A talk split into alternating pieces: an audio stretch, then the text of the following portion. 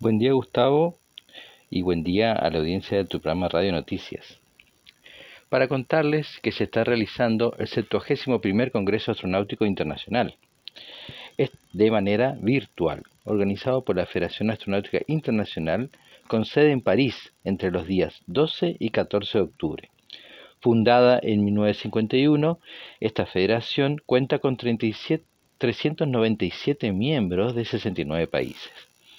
El lunes, eh, en estas reuniones virtuales, los líderes de siete agencias espaciales de Canadá, Estados Unidos, Europa, China, Rusia, Japón e India señalaron que la actividad espacial aumentó a pesar de la pandemia por el COVID-19. Incluso se resaltó que ocho naciones tienen programas completos de exploración espacial.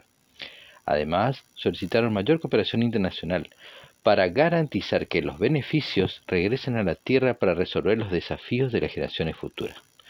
Por su parte, Jim Bridenstine de la NASA, comentando justamente por la cooperación, indicó que en la, Estación Espacial Internacional hasta 15 países han colaborado durante 20 años y que con el programa Artemisa, además de la exploración humana a Marte, será aún más necesaria esta colaboración.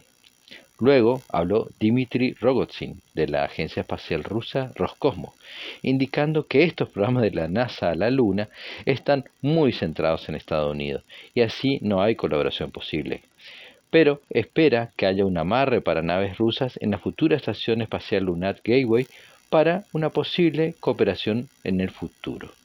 Informó para el programa Radio Noticias Pablo Germán Salazar.